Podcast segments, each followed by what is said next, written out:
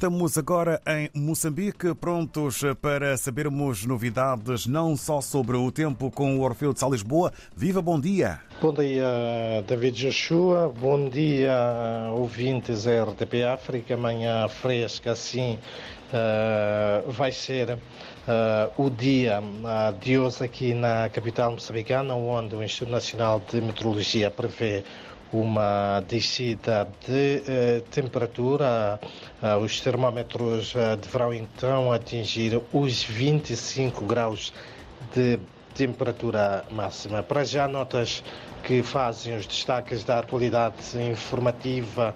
O presidente do Tribunal Supremo de Moçambique denuncia, assim como repudia, os atos de agressão e ameaças dirigidas a magistrados e outros agentes do Judiciário. Para Adelino Muxanga, estes atos são promovidos por certas organizações, incluindo membros e ou simpatizantes de certos partidos políticos com o objetivo único, diz, uh, cercear a independência dos juízes e condicionar as suas decisões. Por outro lado, o governo moçambicano volta hoje ao Parlamento uh, pelo segundo e último dia para responder às perguntas de insistência das três bancadas uh, sobre a vida política, social e económica do país.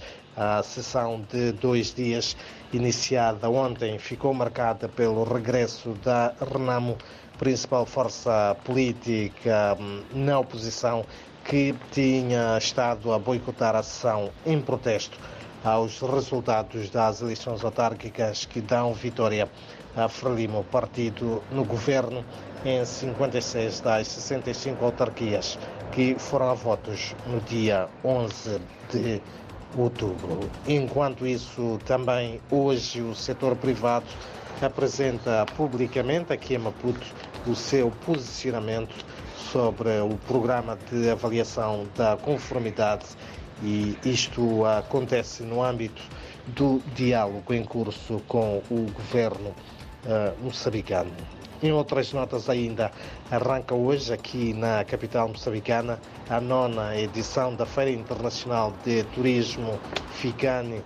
O ato será presidido pelo primeiro-ministro Adriano Maliane. Promover as potencialidades turísticas de Moçambique, atrair investimentos, estão entre os principais objetivos deste evento que vai decorrer até domingo e para o qual estão inscritos mais de 200 expositores, expositores nacionais e estrangeiros, assim aqui é sobretudo da África do Sul e do Reino de Eswatini, entre outros países e se espera acima de 6 mil visitantes. Também hoje o Banco de Moçambique procede ao lançamento do sistema de transferência e liquidação interbancária através do RTGS, designação inglesa.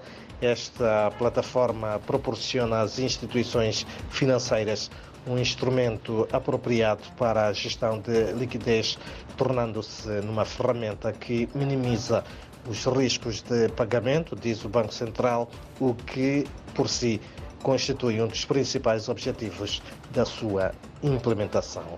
E mesmo para terminar, um, recordar que a temperatura máxima uh, prevista para esta um, quinta-feira é de uh, 25 graus aqui uh, na capital moçambicana, onde os últimos dias foram marcados de intenso calor.